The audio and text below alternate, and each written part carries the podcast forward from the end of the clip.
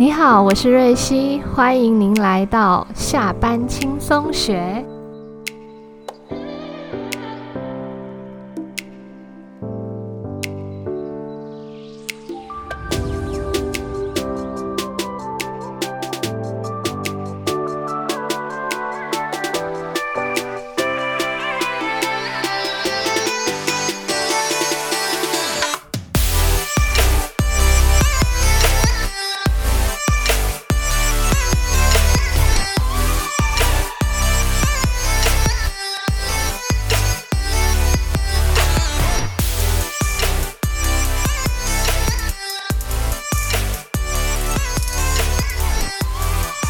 你回来这个节目，下班轻松学，我是主持人瑞希。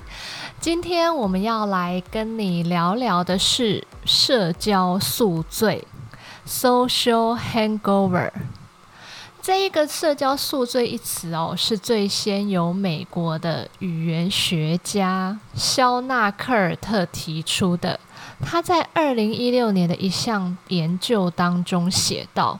内向者在经历了高强度的社交之后，心理和生理都会产生极度的不适感，就会像酒喝多了一样，出现宿醉般的噩梦体验。他认为哦，这样子的宿醉反应并不代表内向者是讨厌社交的哦，而是社交的程度超出了预估和可承受的范围之内。例如说，原本说好参加一个两个小时的活动，最终却停留了将近四个小时；或是原本预定只有三五好友的聚会，其中一位朋友却带了三到四位不认识的人一起来，这就会产生内向者的压力哦。所以，上述的这些状况就有可能引发内向者的社交宿醉反应，因为这些状况会让他们没有时间能自己一个人独处，并且充实他们的精力。心理学家荣格在一九二一年定义内向和外向两种不同的人格特质时。他提到了内向和外向的区别在于能量指向的一个方向。性格外向者的精力来源来自外在的世界，例如各式各样的社交活动、形形色色的人们，在这些不同的场合和事物相处，会更让他们兴奋，还能为他们补充能量。相反的。内向者的能量是指向内部，他们对自我内心探索的兴趣更大，喜欢安静，还有独处，当然也更容易受到外在世界的刺激及影响，产生刺激太多的不适感。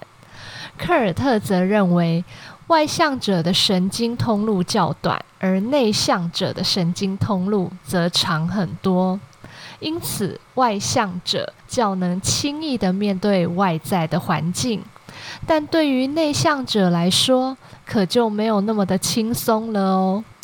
就同一个社交场合所传递的讯息，神经通路较长者，也就是内向者，大脑会产生更多的刺激，意味着他们需要负荷。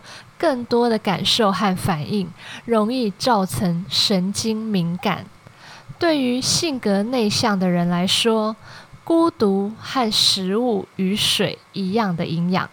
性格内向者容易会觉得自己的生活方式是错的，但是请要记住，尊重自己的生活方式是毫无疑问而且正确的。你完全可以选择早点离开聚会。花时间独处一个人，因为你就是你。至于我们刚才所提到的社交宿醉会有哪一些迹象呢？每个人不一定会经历这一些症状，或是会产生和下述不同的症状。欢迎在收听的你也一起来检视一下哦。第一个，每一件小事都让你非常的紧张。第二个，发现自己很难做出简单的决定。第三，你无法清楚的去思考。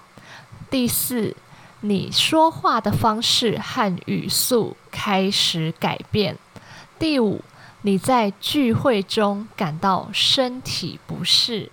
第六，你累了，非常的累。第七，你正在分心。第八，你感到焦虑；第九，感到消极和沮丧；第十，你觉得自己的行为不再像平常的自己；十一，你再也不能维持礼貌的聊天；第十二，你强烈的渴望独处。